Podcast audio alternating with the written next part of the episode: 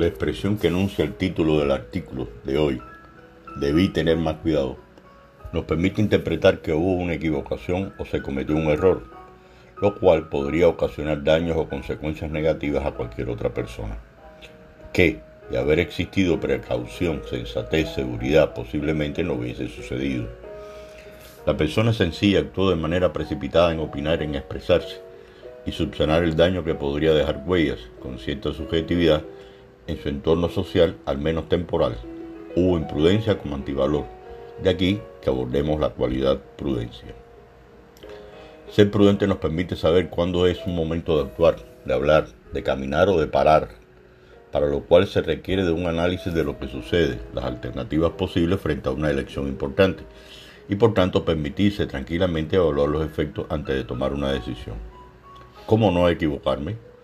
Al actuar, entiéndase comportarse o proceder de una manera determinada, o hablar, habrá que hacerlo con mucho cuidado, lenguaje claro, cuidadoso y acertado, con moderación. Es más, si hay dudas, precavido, lo más adecuado es que no se haga, por tanto, detengas. Me vienen a la mente un sinnúmero de acciones cotidianas donde se evidencia hoy en día la imprudencia. Por ejemplo, aquellos que aún se consideran inmunes ante la pandemia, que no respetan las medidas sanitarias y deambulan generando contagio en el peor de los casos la muerte.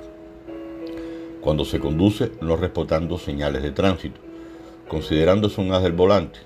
Cuando se emiten informaciones y comentarios no pedidos a través de las redes sociales, algún chisme, donde se da rienda suelta a los impulsos, emociones, sin evaluar sus consecuencias, cuyo resultado es altamente dañino.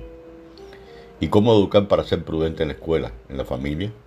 El valor de la prudencia se desarrolla en la escuela cuando se enseña a escuchar con interés para posteriormente opinar acerca de un hecho. Educar a los estudiantes en ser críticos y humildes. Profundizar en el tema del cual queremos expresarnos con objetividad, confiabilidad. Otro aspecto sería trabajar en equipo, buscando consenso, pero a la vez respetando la opinión de cada cual. Y en la familia, ¿cómo haremos? Tenemos que cada uno de sus miembros hable y actúe, pero sin favoritismo para ninguno que todos se preparen y en tal medida puedan participar productivamente en bien propio de la familia y de la sociedad.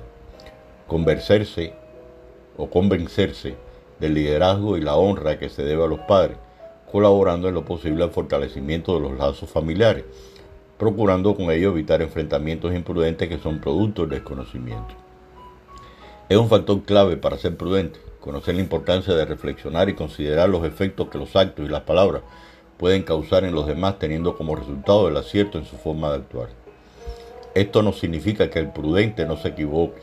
Errar humanum, expresión en latín que significa literalmente errar es humano, pero de ser lo suficientemente reflexivo, debe analizar el porqué de sus equivocaciones, reconocer sus errores y aprender de ellos para evitar que se repitan. Antes de concluir, pasemos a la reflexión. ¿Es usted de los que opinan de forma apresurada, afirmando cosas que no son claras, seguras impulsadas como forma de desahogo? ¿Recuerda la última vez que fue imprudente? ¿Qué consecuencias le ocasionó? ¿Las pudo enmendar? Termino con la presente cita. La prudencia no significa dejar de aceptar responsabilidades y posponer decisiones. Significa comprometerse a tomar decisiones conjuntas después de ponderar responsablemente el camino a seguir. Benedicto XVI. Gracias.